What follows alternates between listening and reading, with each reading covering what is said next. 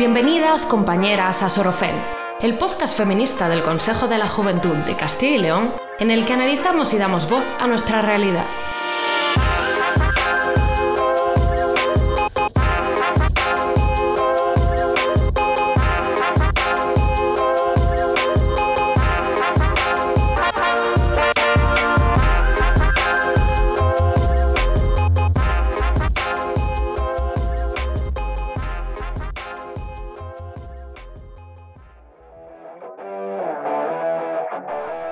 Feminismo responde. responde. responde.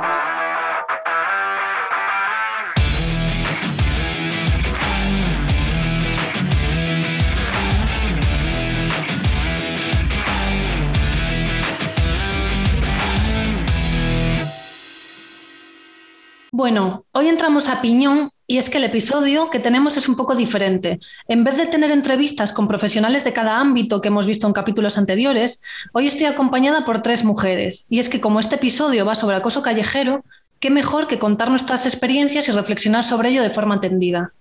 Están conmigo Verónica, Judith y Candelas. Bienvenidas, ¿qué tal? ¿Preparadas para el tema que vamos a abordar?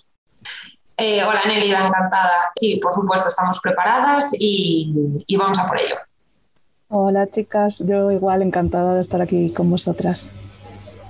Lo mismo digo, encantada y muchas gracias por hacernos formar parte de una temática tan importante y tan actual a vosotras por estar aquí. Muchas gracias. Como todas sabemos, niñas, adolescentes y mujeres de todo el mundo viven cada día experiencias de inseguridad en las ciudades. Nuestra percepción del espacio público debido a nuestro sexo y también nuestra edad puede ser muy diferente a la de otros grupos de población.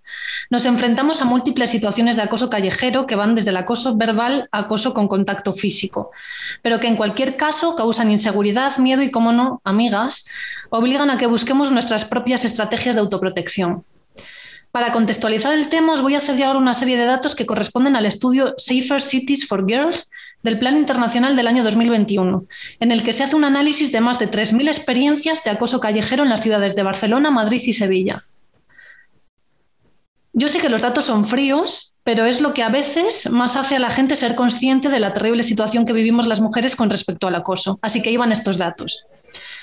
Según la macroencuesta de violencia contra la mujer del año 2019, en España el 26% de las mujeres de entre 16 y 24 años ha sufrido stalking o acoso reiterado y el 13% antes de cumplir los 15 años de edad. El 66% de ellas identifica el género como la razón por la que reciben acoso y la edad es señalado en segundo lugar, es decir, un 18%. Un 54% de las vivencias de acoso tiene lugar en horas nocturnas, de noche y de madrugada, aunque un 20% de las situaciones de acoso ocurren en cualquier momento. Y el 43% de las situaciones de inseguridad se produce, como no, en la calle. Un 21% de las mujeres jóvenes señalan que se han acostumbrado a este tipo de experiencias de violencia porque es un problema continuado. Es decir, las jóvenes y las mujeres hemos llegado a normalizar una realidad que nos discrimina y nos hace sentir inseguras. De media, tan solo el 3% denuncia a las autoridades o fuerzas de seguridad y la experiencia queda en conversaciones con familiares o amistades. Además, el 90% de las jóvenes indican que no ha recibido ayuda de quienes estaban presentes en el momento que estaban siendo acosadas. Terrible.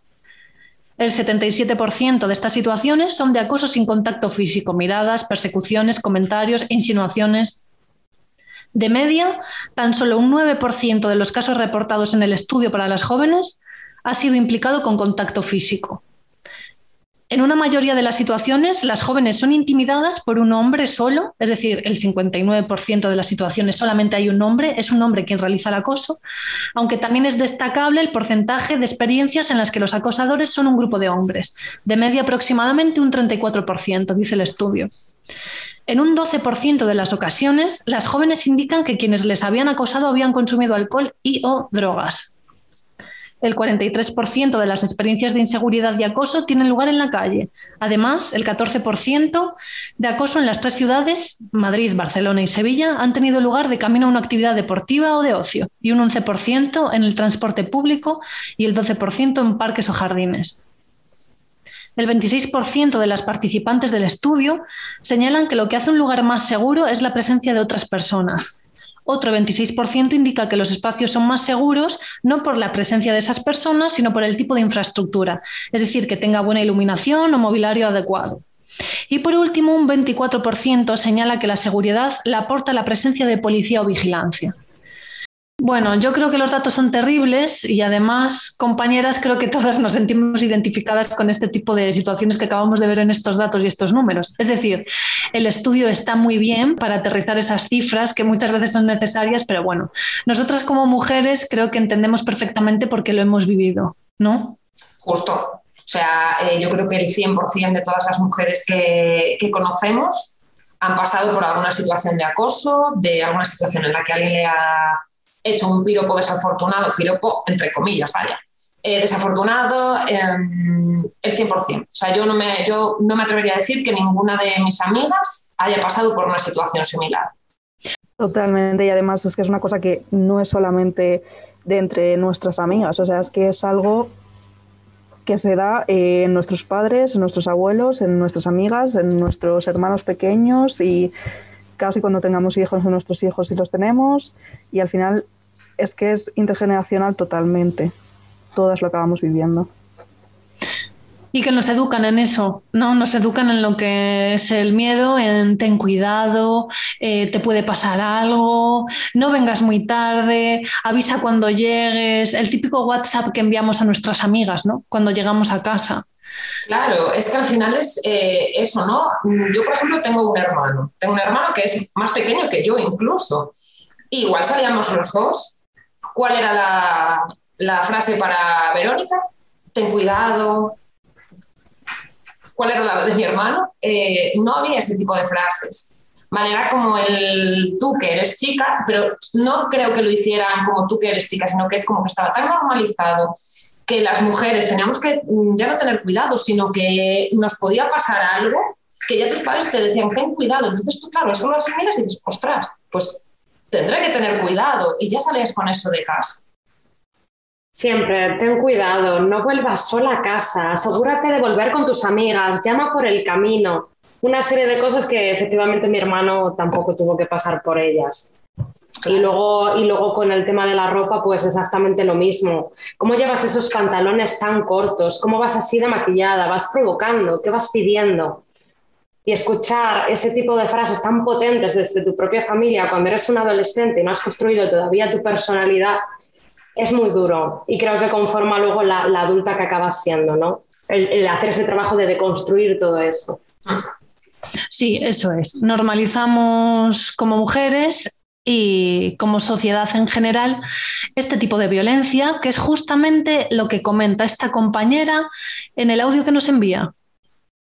Bueno, en un primer momento cuando se me ha planteado hablar sobre mi experiencia personal en torno al acoso, eh, me ha costado llegar a identificar ciertas situaciones que quizás tenían normalizadas o integradas como experiencias quizá negativas ¿no? o desagradables. Porque quizás en nuestro imaginario el tema del acoso lo tenemos como asociado ¿no? a ese acoso laboral de ese jefe que acosa a su secretaria a través de insinuaciones directas, a través de ese contacto físico, ¿no?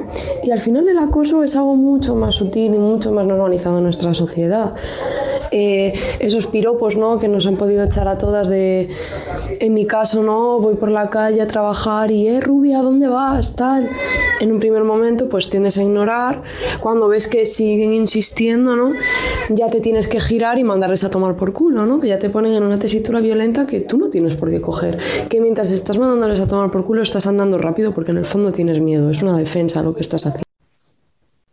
Mm, yo creo que tiene toda la razón. Al principio, sobre todo en este audio, de cuando, de cuando dice que le ha costado identificar una situación de acoso y por lo que dice realmente, porque estamos, lo tenemos tan normalizado desde hace años, el que tú vayas por la calle y de repente pasa un coche guapa o que estés eh, pasando por debajo de cualquier sitio donde hay un grupo de hombres y que te digan cualquier cosa, de que ya en ese momento es como otra vez y sigues caminando, ¿no? Y llega un momento en el que, pues lo que dice, lo que dice nuestra amiga, ¿no?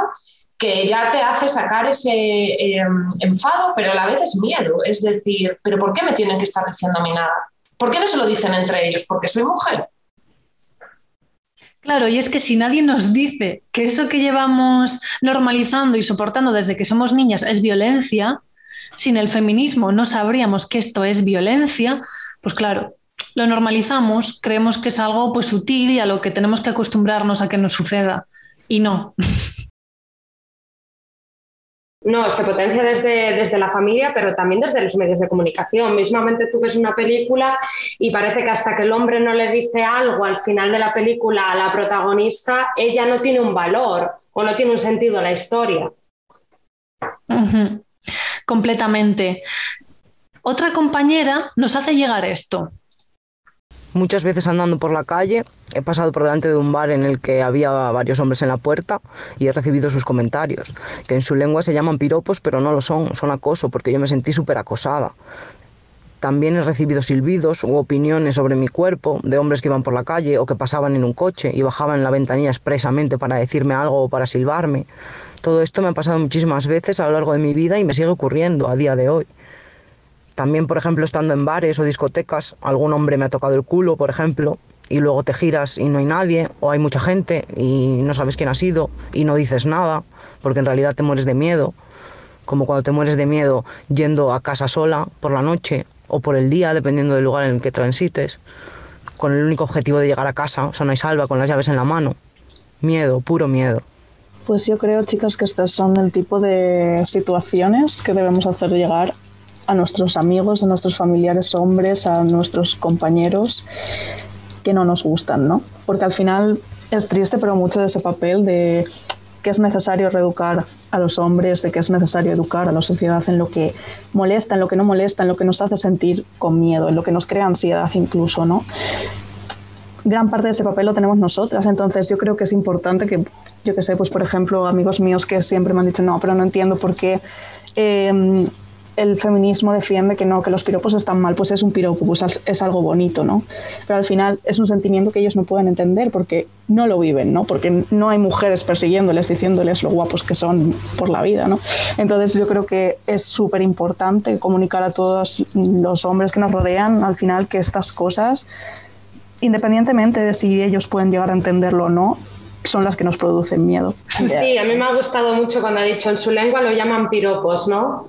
que muchas veces la violencia se encubre eh, de mil maneras. Claro, es ¿por qué te enfadas? Y tampoco te estoy diciendo nada, solo te estoy diciendo que eres muy guapa. Igual que me digas que soy muy guapa a las 5 de la mañana en un callejón, mm, no es eh, de mi agrado y lo tienes que entender. Claro, es que al final nosotros vamos un paso allá y vamos mirando en después de esto qué va a venir y después de esto cuál es el peligro que sufrimos porque se esté dando este piropo, ¿no? O sea, ellos no van más allá. Ellos, o sea, si un hombre lo analiza, dice, no, pero te están diciendo que eres guapa y ya está. No, es que yo voy más allá y sé lo que puede pasar y el peligro que me supone también esta situación. Claro. Justamente. Pero, ¿por qué te crees con ese derecho a, por el hecho de ser hombre, no? Y de fiesta, ¿no? La de tocamientos que tenemos que aguantar, que también era lo que comentaba esta chica en el audio. La de veces eh, o situaciones en las que le han tocado el culo, se daba, se daba la vuelta y no había nadie. En fin, yo creo que es algo que nos ha sucedido a la gran mayoría también, de que nos toquen sin nuestro consentimiento, de que invadan nuestro espacio vital, ¿no? Estando de fiesta. A ver, el espacio es para todos y para todas, hay sitio, no os preocupéis, no necesitas meterte encima de mí. Sí, sí, tal cual. Es que yo creo que el 100% de, de las mujeres en algún momento de su vida han sido tocadas sin su consentimiento, ya sea en una discoteca o en, cualquier, otro, en cualquier otro sitio de transporte público, en cualquier sitio.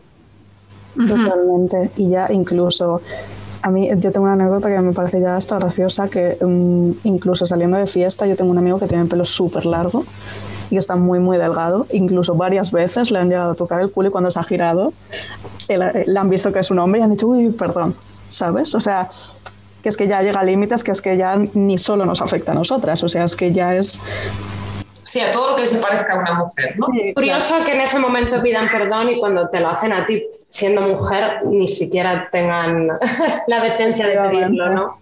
Las trampas de la masculinidad, ¿eh? Uy, que ha tocado un hombre, qué vergüenza, Dios mío. Total. Eso es. En relación con esto que estamos comentando de fiesta, hay otra compañera que nos hace llegar su experiencia. Vamos a escucharla.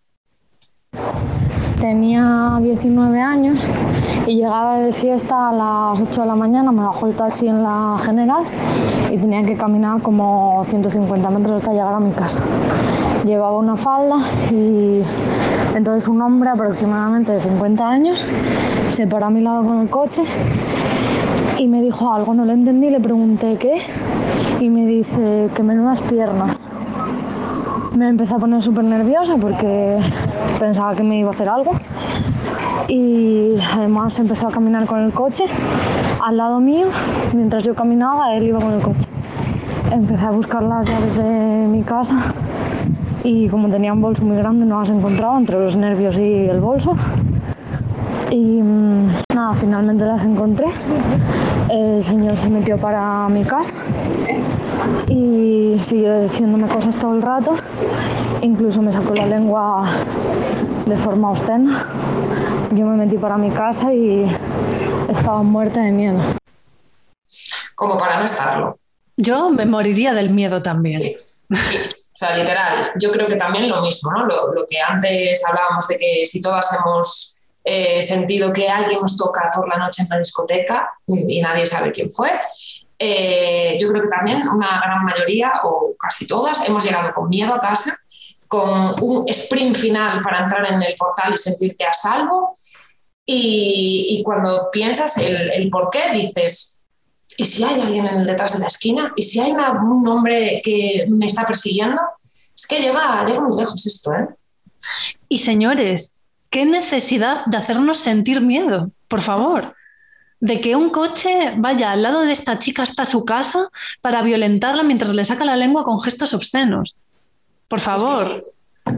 Es que simplemente yo creo que se ven en el derecho de hacerlo, ¿sabes? O sea, yo creo que simplemente se ven de tal manera que si son superiores en ese sentido a nosotras, ¿por qué no lo van a, a, mostrar? ¿no? Y si estoy viendo una chica paseando por la calle y me apetece perseguirla y verla más de cerca y decirle lo que me apetezca, ¿por qué no lo voy a hacer? ¿no? Si al final soy superior y si esa persona pues que sienta miedo no es mi problema. Claro, y que no ven que hagan nada malo realmente. Claro, es lo que tiene considerarnos no como personas, como mujeres, sino como objetos sexuales. Fijaros también cómo hacía referencia esta chica, iba en falda, ¿no? Que si va en falda, como si va en túnica, como si va como le diese la gana, ¿no? Parece que tenemos que tener cuidado con cómo nos vistamos para intentar evitar ciertas situaciones, cuando eso no debería de ser así, ¿no? Claro, es que lógicamente tú no eres quien tiene que evitar esa situación. Es que tú realmente tú puedes salir a la calle con una falda como si quieres salir en bragas. O sea, es que claro. nadie tiene que, que, que, ver en ti un objeto sexual por el hecho de que lleves una falda más corta, más larga, unos pantalones. Es que eso da lo mismo. Al final es porque es una mujer y porque yo creo que estoy en el derecho de decirle a una mujer lo que me dé la gana. Y no es así, no te confundas, chico. Los responsables de los delitos siempre son quienes lo cometen. Es que Eso es un mensaje que necesitamos dejar claro. muy claro. Sí, que ¿qué hacías a las 5 de la mañana en la calle un sábado? Pasármelo bien. Al final se vuelve un, un, arma de doble filo, ¿no? Porque te sientes a llegar culpable. Dices, yo he provocado esta situación o debería de haber llamado a mis amigas, como se me ha dicho siempre desde casa. Yo la verdad que me siento muy identificada con esa chica, también viví un episodio muy parecido en el que cuando estaba estudiando eh, siempre iba sola por una calle y iba pues muy confiada. Y, una noche un hombre decidió seguirme con el coche, pitándome, gritándome por la ventana hasta que abrió la puerta y dijo, pasa dentro del coche. Y yo en ese momento pensé de todo, tendría que haber llamado a mis amigas, haber puesto la geolocalización del móvil y salí, como, como habéis dicho, corriendo, buscando las llaves y no respiré hasta que llegué dentro de casa. Y como me pasa a mí, pues creo que, que todas las mujeres tienen un testimonio mínimo así que contar. Sí, justamente hay una chica, una compañera que nos envía su experiencia, Judith, y que puede ser similar a la tuya. Vamos a escucharla también. Bueno, pues mi mala experiencia respecto al acoso callejero eh, tuvo lugar eh, la última vez que salí de fiesta antes de la pandemia, coincidió con carnaval, yo iba disfrazada de unicornio y resultó que sobre las 5 de la mañana llegué a mi portal y no tenía llaves. Llamé al timbre, pero mi pareja, que también había salido, eh, no estaba en casa. Entonces lo llamé por teléfono y le dije a ver si por favor podía venir a, a abrirme la puerta porque me encontraba en la calle. Y en lo que lo esperaba, se acercaron tres chicos.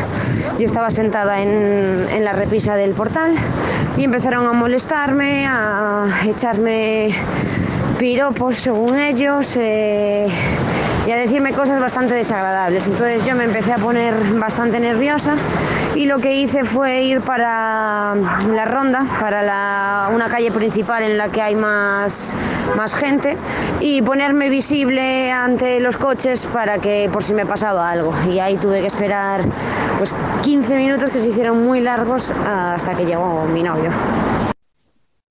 Volvemos un poco también a, a- a lo de antes, ¿no? Al estoy en la calle, se están metiendo conmigo, según ellos, piropos, y me voy a poner en un sitio visible donde alguien me vea para que no me pase nada. Esto es lo mismo que mm, estoy por una calle, lo que comentaba antes ¿no? Eh, eh, nuestra compañera, ¿no? Paso por un grupo de personas, me están diciendo cosas, eh, me voy a poner en un sitio visible para evitar que me hagan algo volvemos otra vez a defendernos a nosotras mismas. eh, me voy a cambiar de acera para que no me digan nada. Me voy a poner en un sitio donde me. ojalá la persona a la que me encuentre ahora sea una mujer y no sea un hombre para evitarme este, este conflicto. Son, son cosas muy, muy, muy heavy. Al final son técnicas de prevención. Sí. O sea, es eh, vivir en una constante prevención de lo que te pueda pasar y vivir en un constante miedo de... ¿no? Porque al final, si no vives con el miedo, el día en el que de repente lo sientes es como, madre mía. Y si vives todo el rato es como, madre mía, tengo que vivir todo el rato en miedo, ¿no?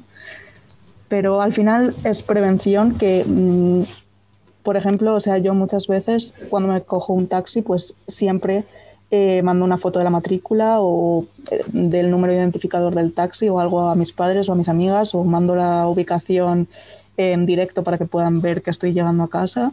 Son cosas que al final, incluso en un espacio como un taxi donde deberíamos sentirnos seguras, tienes que hacer por tu tranquilidad, por tu salud mental casi. Sí, parece que siempre tenemos que ir un paso por delante de lo que nos pueda pasar, ¿no? Siempre intentar, pues eso, a fin de cuentas, cuidarnos.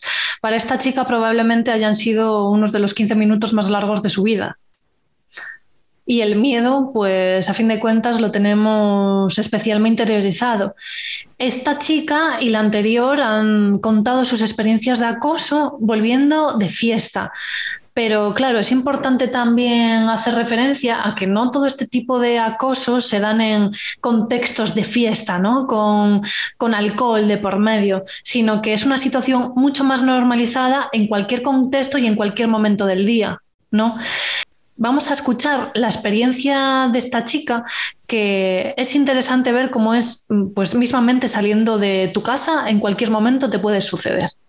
La semana pasada salía de mi casa por el portal y había un grupo de cuatro o cinco hombres y vamos, ocupaban prácticamente toda la acera, por lo que decidí bajarme de la, de la acera y se dirigieron a mí exclusivamente para, para acosarme, digamos, ¿no? Porque me dijeron que no me bajara, que subiera por la acera, que me hacían el pasillo, entre otro tipo de, improperios y piropos que les llaman, ¿no?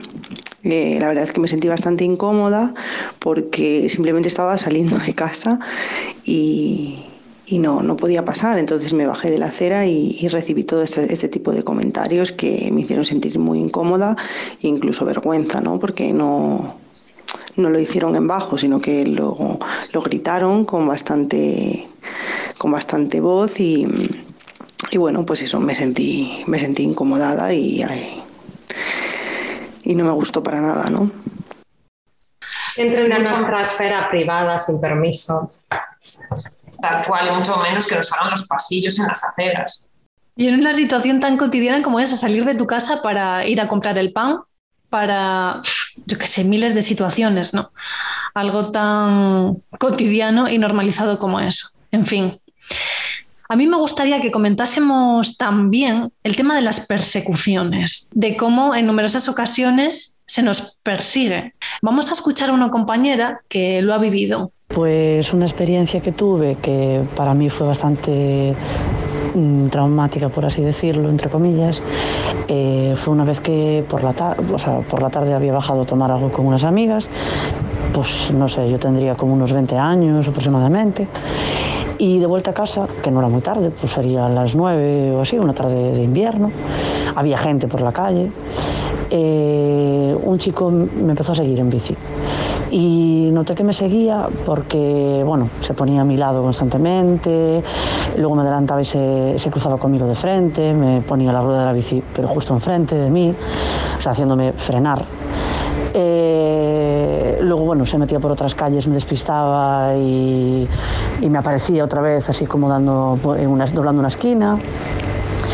Lo pasé bastante mal, fueron a lo mejor 10-15 minutos de vuelta a casa los que estuve súper tensa. De hecho, iba con, bueno, con los auriculares puestos y me los quité. Y cuando llegué a mi casa estaban mi padre y mi madre y yo llegué, bueno, estaba pálida, literalmente pálida. Y mi padre y mi madre me preguntaron qué me pasaba y les dije que me estaba siguiendo un chico. Nos asomamos a la ventana para ver si había, había visto dónde vivía y me había visto entrar en casa, en el portal. Y no, por suerte no, o sea, no le, logré darle esquinazo y no y ya no lo volví a ver. Pero bueno, sí que fue una experiencia que después me costó pues el volver a casa como un poco, digamos, de miedo. Es que ojo, ¿eh? Que te estén persiguiendo, que encima te estén, aparte ya no persiguiéndote, vacilándote y persiguiéndote. Es como ahora me ves, ahora no me ves por dónde, te voy a aparecer por detrás, por delante. Mm, yo la entiendo perfectamente.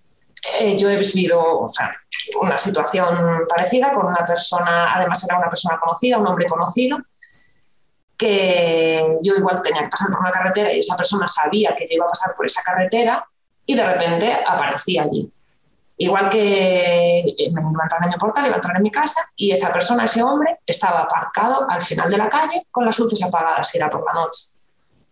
Entonces, claro, eso al final te genera eh, un miedo, una inseguridad, ¿no?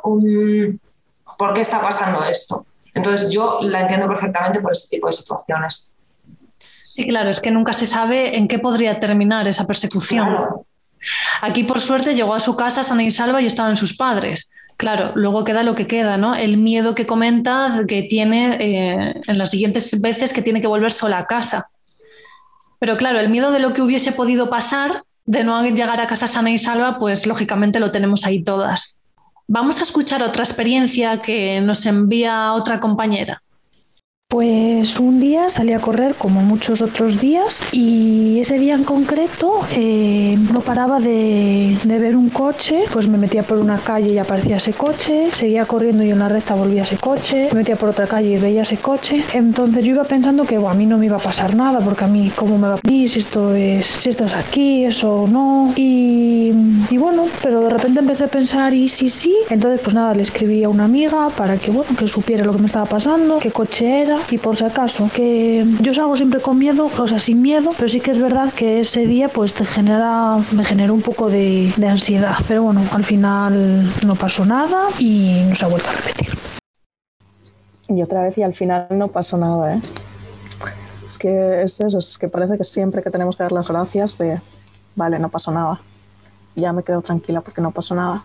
Y también estaba pensando, mientras estaba escuchando el audio, creo que hemos escuchado como siete audios diferentes, siete experiencias diferentes, siete chicas diferentes.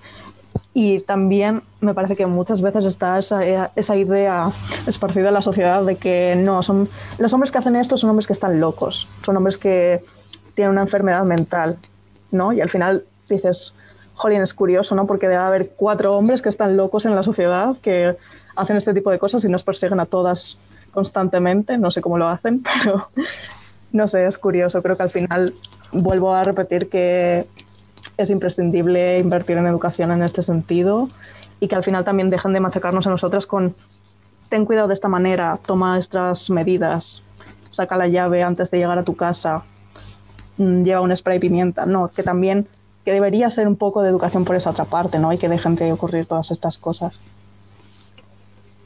A mí me parece súper interesante, Candelas, lo que acabas de comentar, eh, de que no son cuatro hombres aislados, no son situaciones aisladas las que suceden, sino que es que es el conjunto de la sociedad, es nuestro día a día, es lo que nos toca vivir. ¿no? no son casos aislados, es la realidad en su conjunto.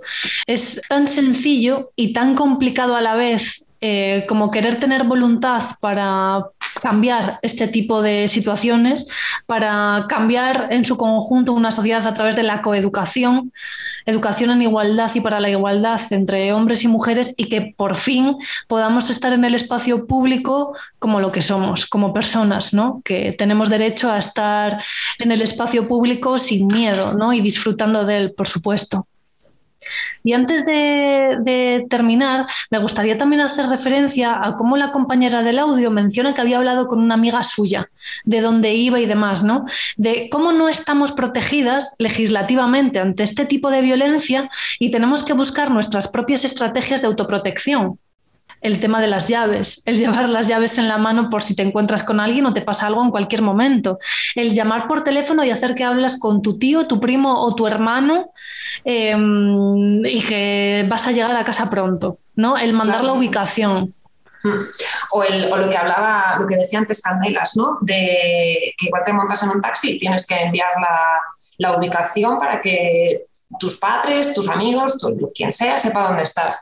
A mí eso también me ha pasado. Yo antes era muy asigua de, de BlaBlaCar, que todos lo conocemos, y yo lo primero que hacía, lo primero que hacía al montarme en un coche de una persona que no conozco, era mandar una ubicación. De decirle a cualquier amiga mía, estoy en tal coche con tal matrícula, eh, te mando la ubicación a, a tiempo real para que sepas en todo momento dónde estoy. Nunca pasó nada, eso es verdad pero siempre estamos con ese ojo visor de decir, puede pasar, me voy a prevenir. ¿De qué forma? De que si me pasa algo, alguien sepa dónde estoy. O sea, que, es esa precaución siempre antes de que nos pase, por lo que decía Nelly antes. Vamos, tenemos que ir, nos obligan a ir un paso por delante por lo que pueda pasar. Sí, e incluso ir a, siempre a espacios concurridos para quedar con alguien. Nunca se te va a ocurrir quedar en una calle a oscuras, que esté solitaria. Y, en el caso de varias amigas mías que se han llegado a apuntar a, defensa personal por lo que pudiera pasar en un futuro, ¿no? ¿Hasta qué punto tenemos interiorizado ese, ese miedo? Claro, que al final tenemos que ser nosotras mismas quienes busquemos nuestras propias estrategias, ¿no? No podemos estar en el abandono de este tipo de violencia. Tenemos que hacer lo que podamos. Yo creo que al final eh, ya hemos visto tanto tiempo que no se ha hecho nada, ¿sabes? Y que al final la administración promete y promete y tampoco tenemos como tanta, tantas medidas de seguridad como nos gustaría o no nos acabamos de sentir del todo seguras por mucho que ellos digan, ¿no? Que es por eso por lo que, pues, la amiga de Judith se ha apuntado a, defensa personal, ¿no? Porque dices, pues si no hacen nada por mí, pues yo misma me tengo que buscar mis propias herramientas. Educación, señores, educación. Es la llave a las puertas. Es que es así, es la llave que abre todas las puertas. Educación desde una base.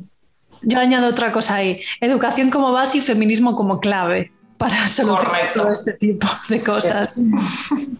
Totalmente de acuerdo, Nelida. Pues chicas, muchísimas gracias por compartir este ratito. Eh, creo que ha sido muy útil. Os mando un abrazo muy grande a las tres, Verónica, Judith y Candelas, y también a todas las compañeras que nos han mandado su experiencia. Otro abrazo virtual para ellas también. Muchísimas gracias. Gracias a ti, Nelly, porque al final creo que hemos pasado eh, un buen rato, entre comillas, porque eh, nos hemos desahogado, hemos hablado sobre este tema y sobre todo mandar un mensaje a todas las personas que escuchen estos podcasts que si viven eso no están solas. Como están pudiendo ver, todas las que estamos aquí hemos sufrido ese tipo de acosos. Entonces, que, que, lo denunciéis, que lo peleéis, que no hay derecho a este tipo de cosas. Sí, muchas gracias Nelida, porque al final es lo que Verónica dice, hemos estado aquí desahogándonos, contando un poco nuestras experiencias y siempre es necesario y muy agradecida por haber aportado un granito de arena más a esta lucha y a esta visibilización. Pues pienso lo mismo que, mis compañeras. Estoy en la gratitud porque nos hayas dejado darle voz a la situación de tantas y tantas mujeres y a mis compañeras por, por sus aportaciones.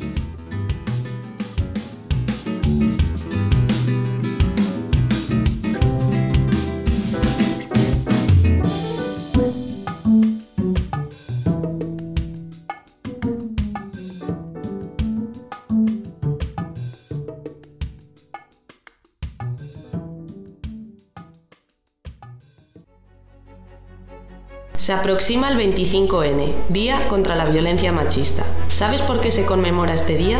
El 25 de noviembre fue declarado Día Internacional contra la Violencia hacia la Mujer en el primer encuentro feminista de Latinoamérica y del Caribe, celebrado en Bogotá, en julio de 1981. En este encuentro, las mujeres denunciaron la violencia de género a nivel doméstico y violencia sexual a nivel de estados, incluyendo la tortura y los abusos sufridos por prisioneras políticas. Se eligió el 25 de noviembre para conmemorar el violento asesinato de las hermanas Mirabal, Patria, Minerva y María Teresa, tres activistas políticas asesinadas el 25 de noviembre de 1960 por la policía secreta del dictador Rafael Trujillo en la República Dominicana. En 1999, la ONU dio carácter oficial a esta fecha. Recordando el pasado y luchando por el futuro, nos vemos en las calles el 25 de noviembre.